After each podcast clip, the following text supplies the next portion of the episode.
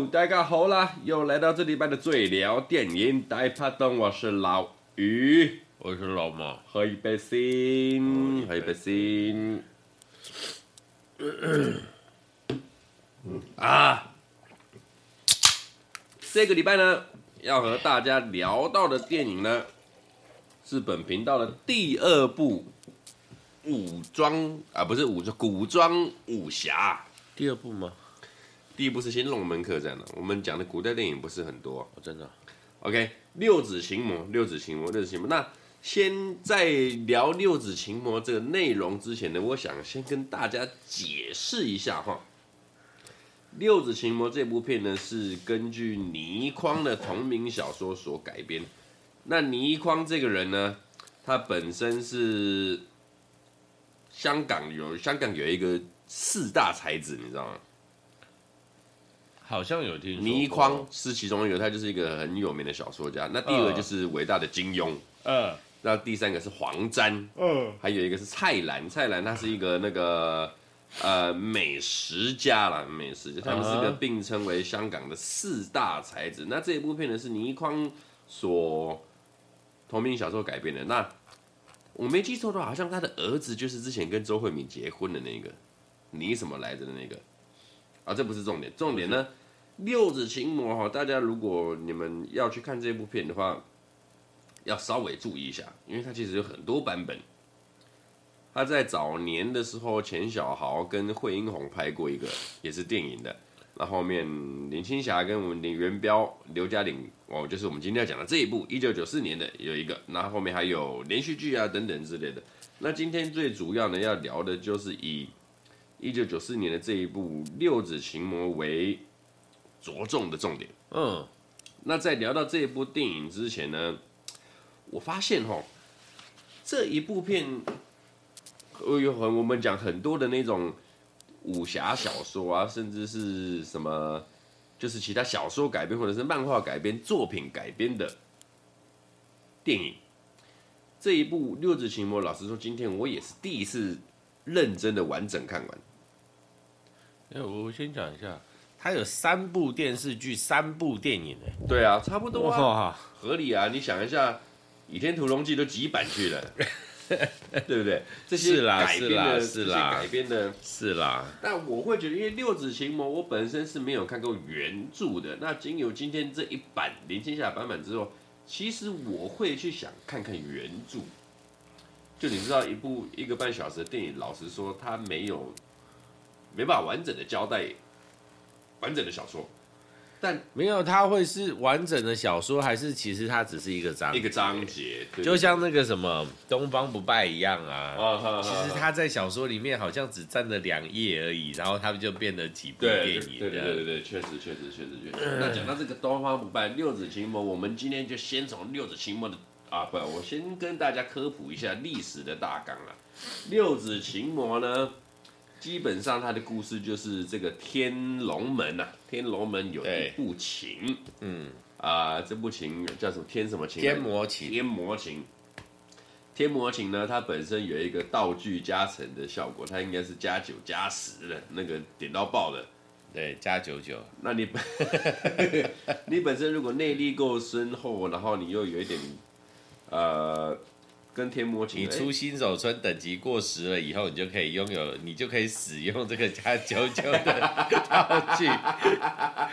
如果你等级不到的话，会误伤自己啊。对，那 OK，这个天魔琴呢，其实在天龙门底下的一个黄东，他是一个退出江湖的天龙门的人。那他因为天魔琴是所有人，他是大师兄，觊觎的这个武器啊。对，所以在武林上兴起的一部腥风血雨，但是呢，最后在一阵阴错阳差之下，留下的天魔琴的人，既然是这个天魔天龙门退出江湖的这个黄东的女儿留下来了。对，然后这其实至今也是一个谜啊，到底他的功夫从哪来？没有，这个不是谜啊，这个就是一定的走向啊。那当然，如果搞不好小说里面也不会写的很清楚啊，对不对？对，但我没有没有，这个就是我想去看小说哦。但是很多时候都是这样啊，他们就是啊，我们都没有办法用现实的状况去想这件事情啊，对啊，确实确实确实。那简而言之啊，呃，林青霞在戏里面就是饰演着一个有着，他是一个武林奇才啦，内力深厚，反正就是他不知道是不是武林奇才啊，但是我们不知道他师承何处啦。反正他就是一个。天分极高的人，随便就天魔琴就弄得得心应手。对啊，然后也可能是个商业奇才，随便就赚到一堆钱。那确实，确实以这一部片里面来讲，林青霞所饰演的这个、嗯、叫什么来着？黄雪梅。哎，黄雪梅，她应该是整部片里面最强的人了。照理说，就是我目前看起来，呃，应该是。OK，然后他还有一个久违相逢的弟弟元彪饰演的这个。呃，从小姐弟散了之后呢，被这个迟到大师啊，迟来大师捡去送给了这个送养给吕呃天下第一镖镖局吕什么鬼的 吕腾空，对对对，吕腾空收为他的养子。对，那首先这边呢，我要先谴责一下这个迟来大师，呵，己所不欲，勿施于人呐、啊。嗯，不是不是，他极度没有时间观念了、啊。对对对，但是他。捡的，我们现在捡那个也哦，你是讲这一块哦，的确，己所不欲，勿施于人。捡那个孩子叫别人你养是怎么回事啊？你以为你是出家人，然后怎样不能养小孩，是不是？确实，确实，确实是。那其实讲完讲完这部《六子行魔》，其实应该熟悉老港片的人都不陌生啦，不陌生，因为它其实在第四台很蛮重播率蛮高的。还不会像那种冷门片那么少，但是对他他没有没有像周星驰的一些片这么多啦。哦，但是他还是有一些，对对对对，他他的那个排序大概有跟《龙门客栈》那些的应该哦差不多差不多差不多差不多 level，《倩女幽魂》他们是差不多差不多差不多。对对对对，那讲到这一部哈，其实林青霞在这一部里面，我个人觉得哈，以这种古装戏侠女啊。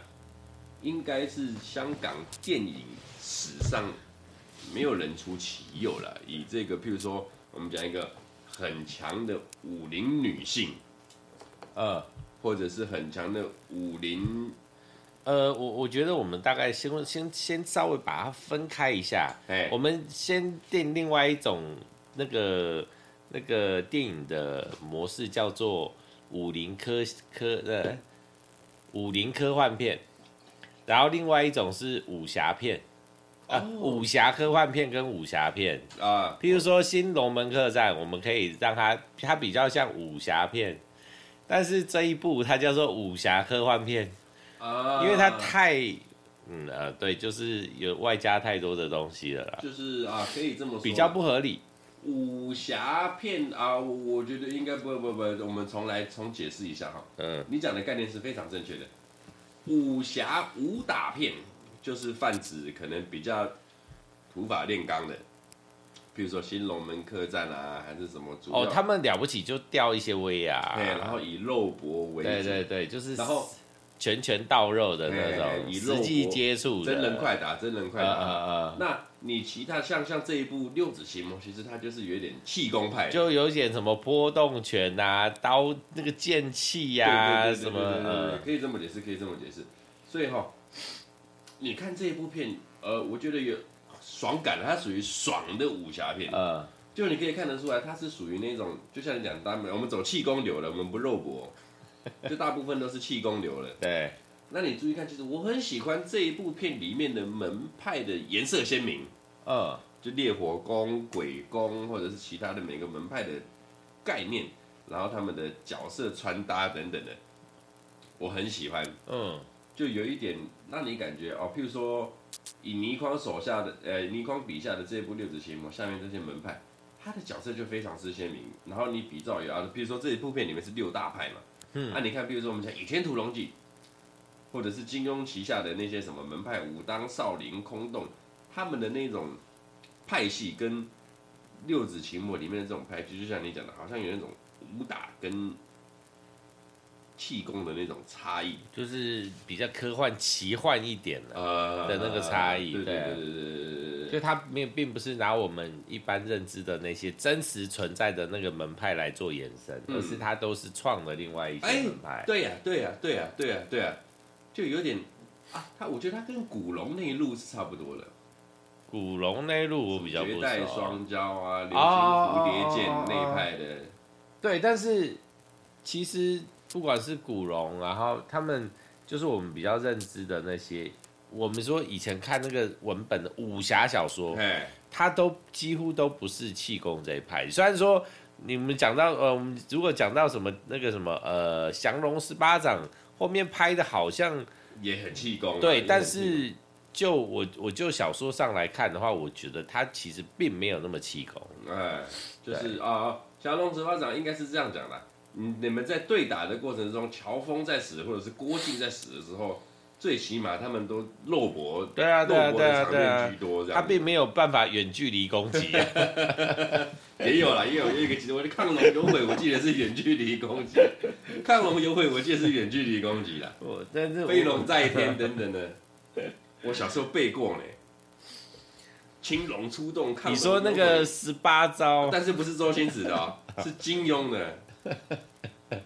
什么神龙摆尾啊，亢龙有悔，见龙在田啊，等等的。啊，这不敢，这不敢。聊回这个六指琴魔，这一部片里面哈，呃，不知道是不是有只有看过电影的关系的。嗯，它的节奏很快。所以就才才会迫使让我想去看真正的原版的小说一次，就是你每个东西都点一下，点一下，点一下，点一下。我知道你要交代什么，但是你又刻画的不够深。嗯，这就是啊，其实也不能怪这一部片，你泛指所有的武侠电影，其实都会有这种老毛病嘛。电影类的会这样，对，因为他想要在一个半小时，甚至了不起拉到两个小时，他要交代的事情太多了。其实不要讲讲一整部小说，你你要在一个半小时里面讲一两个章节，我个人觉得都。很难，对啊，讲一个故事，我都个人都觉得都很难。但是这一部片，我觉得他有做到很吸引人的，就是嗯，第一个，他把林青霞的特质完整的绽放，绽放，完美的让他就是做他转型之后，从琼瑶转型之后的侠女的这个气势，我应该这么说了啊。东方不败绝对是他巅峰之作。因为东方不败在他之前，在这部之前的时候，呃，我不晓得，或许可以查一下，但应该八九不离十。东方不败。我的意思是说哈，你看哦，我我随便指几部我有印象的，譬如说这一部里面，呃，六指琴魔，或者是东方不败，嗯，再或者是呃白发魔女，嗯，或者是跟周星驰合作的《鹿鼎记》等等的。白发，或者是龙门客栈，这、啊、这几部片里面，我们先撇除到对撇除掉东方不败。我个人觉得六指琴魔的他的角色里面，是他所有的古装侠女里面，我最欣欣赏的，就是他的那个魅力特质。东方不败在前面，东方不败在前面对不对？对，其实应该是这样讲的。我如果没有猜错的话，一定是东方不败为刘呃林青霞的转型之作之后，全世界的香全香港就觉得干，就他可以是这个型，然后所以后面有类似的，对，就是他了，就是他了。OK，对，那我个人觉得东方不败就不讲了啦。白发吧不是白发魔女，六指琴魔这个角色以林青霞下去演绎，应该是他所有的侠女角色里面，我个人觉得那个气场是最强的。你说六指琴魔吗？嗯。因为他有一个个人色彩，他不是什么大正大义、真正的侠女，什么不是，他就是一个为了自己而活的人，没有政治色彩，他就是想要报仇。政治色彩，嗯哼，他就想要报仇，甚至于他其实到后面有一点亦正亦邪那种疯狂，包含有时候你看元彪看他在笑的时候，元彪自己也会怕啊等等之类的这种。色彩，我觉得哇，林青霞下去演绎很强很强。就是，不过我觉得那个怎么讲，就是以故事背景来讲，就是他那个东方不败是因为他的身体有改变，所以他的心境跟着改变，所以造成这样的后果。哎，然后白发魔女呢，她是被情伤，然后误会，然后一夜白了头，所以她变成了白发。哎，然后六指琴魔他是有那个。就是灭灭家之仇要报，然后又突然见到亲人，我觉得那个背景的状态不同的状况之下，其实我讲真的，以整个他的表现来讲，我其实最喜欢的是《白发魔女传》。哇，我发现你是一个林青霞的百科全书。没有没有没有没有没有没有没有没有没有。只是因为我我我都是讲到什么想到什么，然后讲什么，所以我们上次讲到六指琴魔，可能因为有一些前因后果，但是六指琴魔跟白发魔女这两部片很明确，我的确一定会比较喜欢白发魔女，而且再来他的男主角的那个差别，然后再加上对他整部片的那个状态，那是对我来说是完全不一样的。而且那是故事性比较强，因为你说六指琴魔它的故事线啊，讲真的，你就算没有看过小说，你都大概可以知道它的故事故事主轴要怎么走，对，大同小异啊，这种都是这样，对啊，为了争夺一个东西，争夺倚天剑、天魔琴、屠龙刀，争夺。什么？对啊，今天里面出现一个罚二令，随便了，反正就是争夺一样东西。里面主角你换成张无忌，我都觉得他没有太大的落差。对对对，确实确实确实确实。对啊，所以白发魔女的故事，其实相对于这类的片来讲，它的故事是反而是比较比较比较特别一点。嗯，确实确实。但你拉到这部片的男主角，我想好好来聊一下。嗯，我想好好聊一下。你注意看哦。嗯，当年洪家班出来的嘉禾三宝，洪金宝、成龙、元彪。我刚刚在看的时候，我仔细回想了一下，只有元彪在搞古装派的这一派。呃，哦，对对，元彪啊、呃，元彪只有他，只有他只他只他有踏进武林了。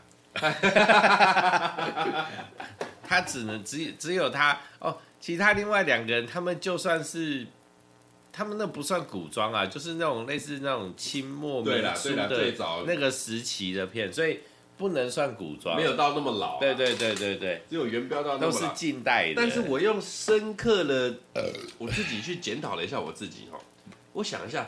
你要我把成龙放在一个他轻功一流，然后还发气功、耍刀什么？不合理。好像有对对对对对对。但是他有演过那个啊，那叫什么？他演小兵。小兵？对，就是在他他是演小兵，然后是在那个。类似在那个什么战国时代，然后不是啊？你说跟王力宏的那个？对对对。但是那不气功，那也是以肉。那个就是那个就不是武侠片，它比较像是古古装古装片，它比较偏古装片。那还倒兜得起来，反正就是他们啊，你应该是说了，就是就是洪金宝跟成龙的感觉比较不。他们对啊，他们没有，他们没有科幻武侠片的成分。因为你注意看元彪，其实你看像这一部《六指琴魔》，它其他的什么《机动奇侠》还是什么的。哦，对，《机动奇侠》对、哦、对，《机动奇侠》好看，张曼玉、袁华。但是《机动奇侠》有两个版本啊，后来是那个甄子丹演的。对对对对对，哦，也好看。嗯，好，那个我们先拉回去。我觉得不管是我觉得成龙跟洪金宝，以他们的地位跟。他们的那个他们会他们会不他们有可能不愿意来拍科幻武侠片，所以你意思说元彪混的比较差的对？但事实上他们三个人的地位的确是有落差的，啊，确实的，对啊。你看，你说我们刚刚在想古装片，我们一直在想说不对啊，其实古装片很多。你看洪金宝那个什么战龙卸甲，对对对对对对啊，那个。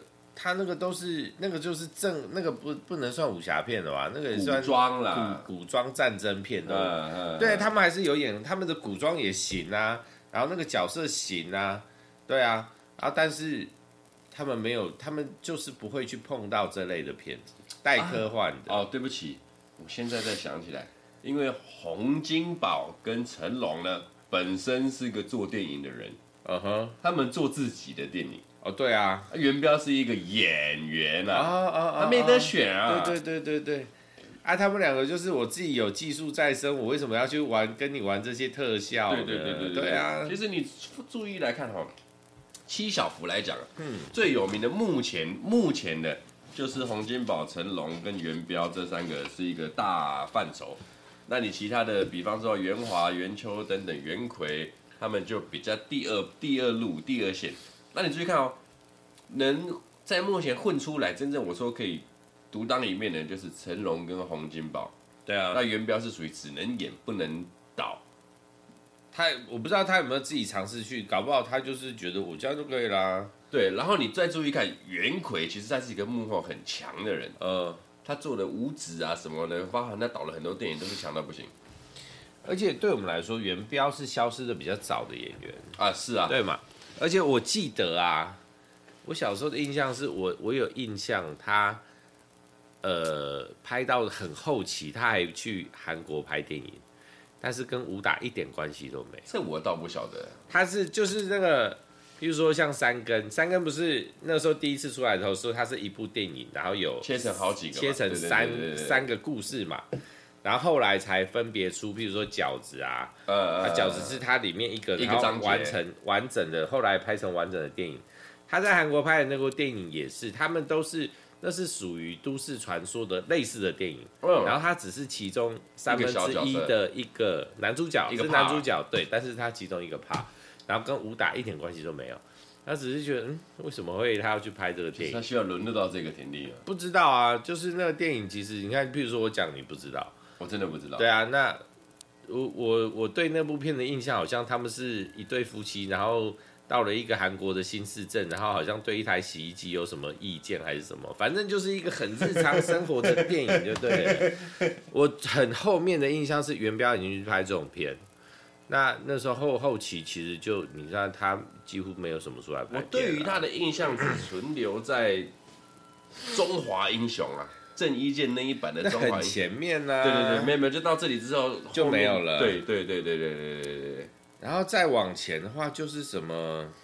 以前不是有那个有一个女星叫什么罗福洛啊，武打女星，然后拍什么大军大金鱼小虾米什么之类的，这很早了。对，那那个时候就是元彪为主的那个年代啊。啊，讲到这个罗福洛哈，其实这一部片。我们现在外面垃圾车，但是我也不想停了。我，我不用停了，不用停了。对对对对，我也不想倒垃圾了，就这样吧。罗福洛在前几集这个孟海刚离开我们的时候，其实我本来想聊这块。嗯，他们两个其实是一对儿。我知道。对对对对对对，而且还一对儿蛮长的。嗯，哇，这个罗芙洛也是真的，一等一能打，他是真的能打。就是他真的是武打的，啊，那个年代就是霸王花系列。等等的，哦，霸王花系列应该现在很久没听到了。我们只有，而且在聊到孟海，孟海本身他也是这一部六子奇魔的武术武术指导，也是这部武术指导。然后哈，你注意看，其实整部片你认认真的再回想一下，只有元彪在里面有动手脚，哎，其他就是飞啊、气功啊什么的。其实是飞啊，真正有在里面稍微动点手脚、动点粗的，只有元彪的场景是有的。没有我，如果我用另外角度讲，我说出力的话，其实那个刘嘉玲出了蛮多力的。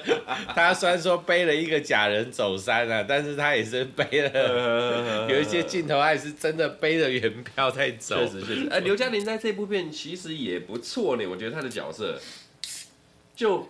画龙点睛的效果，哎，而且他就是我们在所有的武侠片里面看得到的，就是一个不听话的弟子，一定都有这么一个角色嘛？没有，我觉得是被师傅宠坏的弟子，他不是不听话的弟子，他超挺他师傅的啊。但是就是除了他师傅以外，他对外就你看，但是他师傅态度就这样，所以他是被宠坏的弟子。啊，对，啊啊，可以这么说，可以这么说。但刘嘉玲这个角色，像你讲画龙点睛啊，画龙点睛。他的角色呢，在每一个武侠里面都会有这么一个徒弟存在，呃，还蛮多的啦。然后，但是他的演绎呢，又特别的，嗯，我觉得刘嘉玲在那个时代特别的活泼啊。年轻人嘛，你不能跟现在比啊。没没，但他的活泼是很中性化的活泼。我我觉得啦。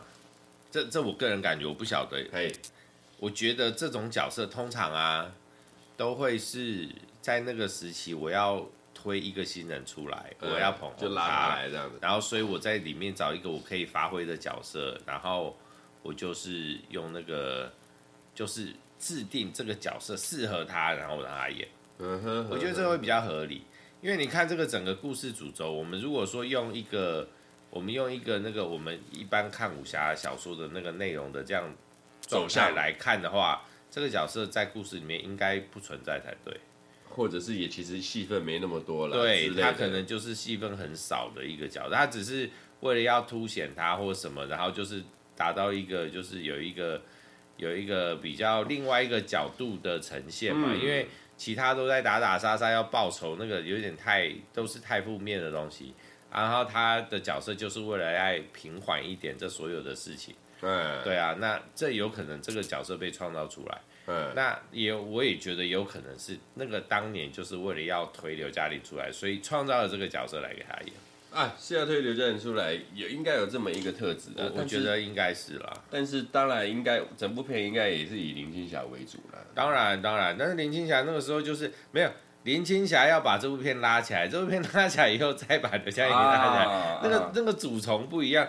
林青霞那个年代还需要捧她吗？就林青霞是鸡腿饭啊，然后 然后刘嘉玲就是旁边那颗卤蛋啊，就是稍微。就是我家的便当，我家的鸡腿超屌哦，所以你要买我的鸡腿便当。刘嘉玲是鸡腿，嗯，啊，当鸡腿便当出来的时候，我会顺便跟客人讲说，我家的那个菜脯也很厉害，啊，那个菜脯辣很香，炒小鱼干的，谁带谁带谁啊，确实确实就会有那种那个那个状态了。而且这一部片有其实老师因为角色众多了，他的那些配角，我个人觉得都找得很到位，就是化妆起来。整个造型效果，你看吴马、林威啊、徐锦江这些的。哦，你讲到这件事情，我一直有一件事我要讲，在这部片之后，应该只有在前几年，应该是近近近近五年，我不确定。哎，有另外一部片，哎，这我不确定其他人有没有，但是五马的烈那个他叫什么烈火，哎，烈火烈火老祖老烈火什么的。呃这个角色在另外一部片有同样的装扮出现，是这样。对，而且那个是很后期的片哦，可能是近五年的片哦，就是他已经做到那个动画的程度了。然后我刚刚一直在找，我忘了那部片的片名，其实就是以这种像你讲武侠科幻啊，哦，他已经到更高了，因为我刚才我记得的他们是譬如说。奇门遁甲之类的啊，只是他的那个片名我忘记，我找不到。我知道你说好像是奇门遁甲第二集，什么骷髅派什么派，然后也是在抢一个什么鬼东西。对对对对对对，我有看过一个片段。对，然后吴马也就是演这个角色，然后他们的照扮相什么都都超像，有有有有，他名字还一样，只是我忘记其他几个人是不是也一样。不是，不是那些人。对，但是门派流呃画风差不多了，是这一类的嘛，对啊。但我觉得这一部片哦，就像我讲的，他们这些角色都很鲜明，让我很喜欢。嗯，然后让我有点错视感。其实我是在看的时候有点哎，看，这有点桃太郎的感觉呢。你有没有看林太郎林小龙的淘汰？我知道，就是那个场景小。然后感觉大家很密集，然后但是讲的事情好像很大。对，然后鬼王旗下的那些鬼都各有那种啊，什么大力鬼、风鬼什么，每个都有一个自己的。还好淘汰郎不是香港电影的，哪一天你跟我说要讲淘汰郎，我应该头有点烧啊。再讲回这个，我那个西瓜太郎，我都不知道他现在到底在干嘛。哇，西瓜太郎，他是一个很经典的角色，他是很经典的角色。但这个是台台湾的电影的，台湾的电影。讲回这个六子情母，以这个武侠间呢，老马，我想问问你，如果你是一个武侠人，你觉得你会，你你最喜欢，或者是说你想拥有什么样的风格或者是流派？风格或流派啊，我这么说，假设以我啦，呃，我最喜欢的话，应该是讲，如果我是一个武侠中人，我应该会是以轻功为主的。哦，你是用这种角度来？我是一个以轻功为主，那我的武器呢，可能或者是我的功派功，我的风格应该会是以什么飞针、飞镖啊，远距离远距离为主，就是我喜欢打速度战呢。远距离战，你不喜欢肉搏战啊？对对对对，然后快刀斩乱麻，然后先抢先赢的感觉。对，因为其实我蛮怕肉搏的，蛮怕肉搏的。但是你知道拳拳肉搏拳拳到时候感觉很爽，欸。我不晓得，其实我从小就追逐速度。就哇，当年我还在体，欸、当年我还在体坛的时候，我还在篮球界的时候，其实我本身就是以速度为主。OK，然后就是对对，我我。我本身追求速度了，包含我在打电动的时候，譬如说打格斗类的啊什么的，我也我也喜欢用速度派的人，我也快不破嘛。对对对对对，我的流派是这样，我的流派是这样子的。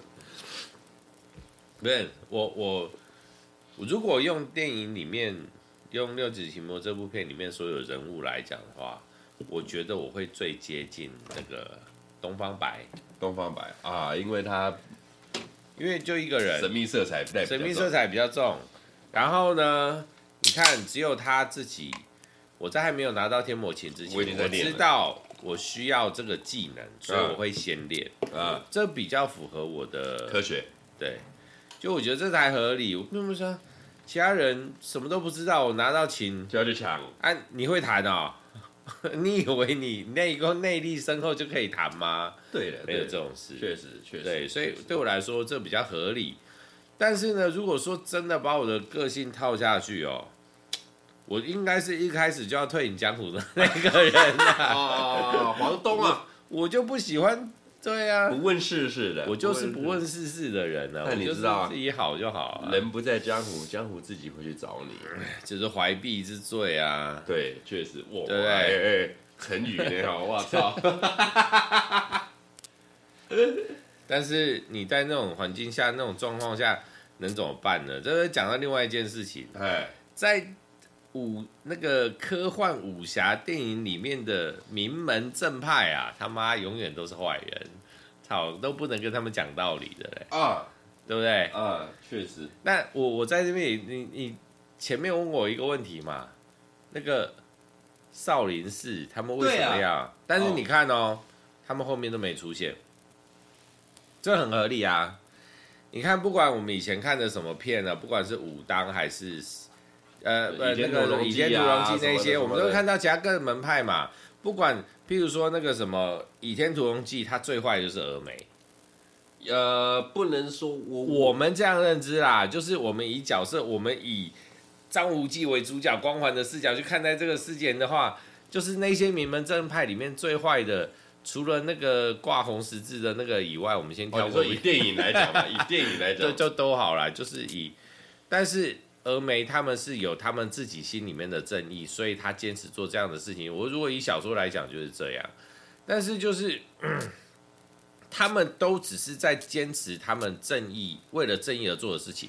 那他们的掌门到底有没有私心，这是另外一件事情。对，譬如说，你看我所有的，你看少林寺，除了叛徒以外，就是他有某一个人、两个人，他有自己的私心以外，他们参与的都是集体在做的事情。他们会被蒙骗。我们以正义为名，我们打一打着正义的旗帜，所以我去挺你。我们要我们要去打败邪教，但是他没有办法去讨论说哦，因为这个邪教他做的事情对还是错，他们没有能力去讨论这件事情，所以他们去参与，但最后在争夺的时候都跟他们没有关系啊。对啊，所以少林其实他们做的事情都是以他们的正义。很单纯，就是以他们的正义，然后他们觉得这样做是对的，所以他们去跟着做。Uh, 对，所以他们其实并没有问题。解盲了，对啊，解盲了，解盲了。我想是我佛慈悲，怎么会？为什么要呢？他们为他们也是打着正义，他们希望就是大家都好，uh, uh, uh, 所以他们打着正义，就是他们被正义的旗帜蒙骗了，所以去参与这件事情。OK，对，OK。那我再问你一个，OK，以兵器来讲，你觉得你会使什么兵器？现代兵器不算嘛？现代当然了，当然了。哎呦，现代兵器算的话，我随便拿一拿拿那个五零机枪什么的。如果我们用正统武学来说，就是没有科幻武学这个成分。真假？我我原本是天魔型，你知道不是？不然这样讲话 断的太多啦。我当然是要用一般啊。就是我们可以真的去学到，如果肉搏的兵器，如果是真的肉搏的兵器，我其实如果只能选一样，我真的会比较想要学的是，我我在还没有很深刻思考，我现在马上在很短时间内想到的话，就是八卦棍，五郎八卦棍啊，对，哇，因为它的攻击距离稍微长一点。而且我觉得棍死的好的难度稍微高一点。啊，确实，对，所以我觉得我会想要学棍法，有有有有，可以理解。然后其实每一样兵器都都有它的优缺点呐，嗯，的确啊，确实啊，长短轻重，对啊，单手双手，嗯，因为你的棍法要双手，但是你的攻击点只有一点，嗯，你的速度可以很快，你的范围可以很大，但是它一定会有其他的缺点在啊。而且使棍的哈，大部分都是正派居多了。是，我觉得那个倒还好啦。真的啦，真的啦，你那放眼江湖，放眼历史，使棍的大部分都是正派居多了。你这样讲说使棍的，这我突然，我如果用人物来讲，我只是想到一个人。谢师傅，钢棍谢师傅啊，微笑包子啊，我操！这我跳太远。但是如果真的讲棍法，我真的能想到的就是谢师傅。谢师傅啊，可以可以可以可以，非常之可以非常之。是我的话，我应该不是学弓就学血滴子啊。血滴子，我这样，我跟你讲，那个真的有点太，太有点太不合理了。没有没有，那是你不会实习。没有没有，我知道我知道我知道我知道，但是我我要说的是，它是然后技术含量也不晓得多高，但是它的加成太高。嗯，对，所以就是你真的你只要掌握到一点点技巧，你搞不好就可以死。嗯，但是其他的不是啊。比如说我如果棍法以外，我我我最想学的第二个是那个那个太那个什么呃咏春的双刀。哦，对啊，像这种东西都是有功硬底子的啊，你你就对啊，血滴子跟钓虾是不是一样的概念？我觉得应该不一样哦。你说开枪的那一瞬间吗？我出去了，啊，开枪，然后他就啊，搞不好是哦。血滴子跟钓虾，我觉得是一样的概念。哇。没有，我在想那个血滴子那个动作，我们是不是要从西部牛仔的套绳环来开始练？是啊，是啊，是啊，是啊。哇，这部片我觉得有很浪漫的那个贺青花，我觉得他编法死的特好。我也喜欢看编法。你知道他他这个角色啊，就是你看他又是一个人，然后功夫又很好，然后呢又是就是那个保养得宜啊，对。然后就让人想到什么，就是然后那个呃性情古怪啊，他不就是个老处女吗？好呀嘞，可以可以可以可以可以，我很单纯就是那个思路，然后对不起也放了一点点刻板印象下去，我没有在歧视任何人。但他确实保养得宜。对呀、啊，你看他们那个十六年前、十六年后没什么差，没有没有差哎、欸，这合理吗？超不合理，代表没有生过孩子什么的。呃，对对对对，没有家庭的负累啊，对他不需要去顾这些事情。然后你看他又是独来独往，没有门，没无门无派无弟子，他不需要去顾这些东西啊。他跟东方白是内陆的，就是属于自己一个人。对对对对，不需要。所以两个人看起来都比较年轻啊。哎哎，你这么讲起来可以呢哦，兜起兜起来兜起来兜起来。对嘛，你知道我。如今保持单身也是这样哦。好了，讲回这部六指琴魔，其实剧情上就是大同小异的武侠小说了。那你我个人建议，你们想去看一个爽、很爽的武侠片的话，单纯爽片啊，很爽。我，但是我建议怎么说，这有带一点时代的眼泪啦，就是在那个年代，这样的一部片会比较吸引人。就豪华阵容啊，对对对，豪华阵容，还有喊得出名字的这样子。对啊，不还有它的特效，在那个年代的确，它没有到很好，但是它也不差。嗯，你不要用现代的眼光来看它，那当然，当然了，当然，对不对？但是我说你这个这个先打个预防针，你如果要用这样的方式去看待它的话，其实你会很痛苦。哎，那你就干脆别去看了吧。哦，确实。对啊，而且它又是剧本改编的东西，所以其实它没有办法顾到那么全呐、啊。那它代表是一个时代，那个时代背景下的一个电影产物，哦，所以我觉得它对我们来说是不错的，对，啊，不要对它有太多的苛刻。就推第一个先推林青霞啦，第二个再推整个里面的，就像你讲的这些气功的运镜，还不错，还不错，还不错，还行啊，还行，还不错，然后再推一个，我觉得就是里面那些。配角的画龙点睛，嗯，吴马啊、刘嘉玲等等，其实一些诙谐的角度、诙谐的场景带过。尤其是我觉得可以特别去注意乌马跟林青霞，啊不，乌马跟刘嘉玲这一对师徒的一些小镜头、小镜头。我我觉得啊，就是我们开始做这个节目以后，我们开始开始去看很多电影，以前的电影，不能说开始看，是我们会用其他的角度去看同一部电影。以前我们在自己在就是哦电影台转到或什么时候，我们不太会去找电影来看嘛。哎，然后我们开始做节目以后，我们要去找电影来看。嗯，但那个心态的转变跟看到电影的角度不一样。其实我觉得对我来说，很多这种老电影啊，我们看到的东西会是有一个很大的东西，叫做演员的成长啊。我觉得这个东西其实也会让人有感。啊，对，那不关乎。不关乎这这部电影本身，它太多的那个，但是它这如果在这部电影里面表现的好，或者是他那个表现的时候状态是什么，到现在的时候表现的状态是什么？嗯，如果他现在还在的话，而且林青霞不是今年得了那个 COVID nineteen？哦，不是不是不是，没有没有没有没有，今年终身成就奖不是他吗？我呃林青霞对，对吧？我没有记错吧？对啊。林青霞今年得终身成就奖，哎，金马班的，金马对啊，金马班的。所以其实你你可以看到一个演员，就是从以前到现在，而且我们接触林青霞最早，我们虽然说没有直接的看过，但是她在琼瑶时期，内陆的，对她她就已经出来，然后她后来的这些片，在后来有什么，在后期，呃，这已经是中后期的片了吧？之后呢，就是。我认真有印象的就《警察故事》第一集啦，也还是一个花瓶啦。啊，《警察故事》第一集什么横财横财三千万，那都是花瓶。嗯嗯，然后一直到转型之后就走侠女那一群。对，我是说在转型之后，在还有没有他还没有下一个时期？侠女之后呢，好像就没有了。你如果硬要讲，他最后面的戏应该也是在九零年代、九零后之后，什么《绝代双骄》《鹿鼎记》。但是那个都已经就很后面了，你可以查查看他最后的作品是什么，应该不会，应该照我对他的认识，后面差不多是这边而已啦。绝代双骄》《鹿鼎记》，嗯，东邪西东东邪西毒啊，什么什么东成西就啊那边的，九三九四年左右，他后面其实就没什么作品了。他在东邪西毒之后，他只有一部啊，东邪西毒是一九九四。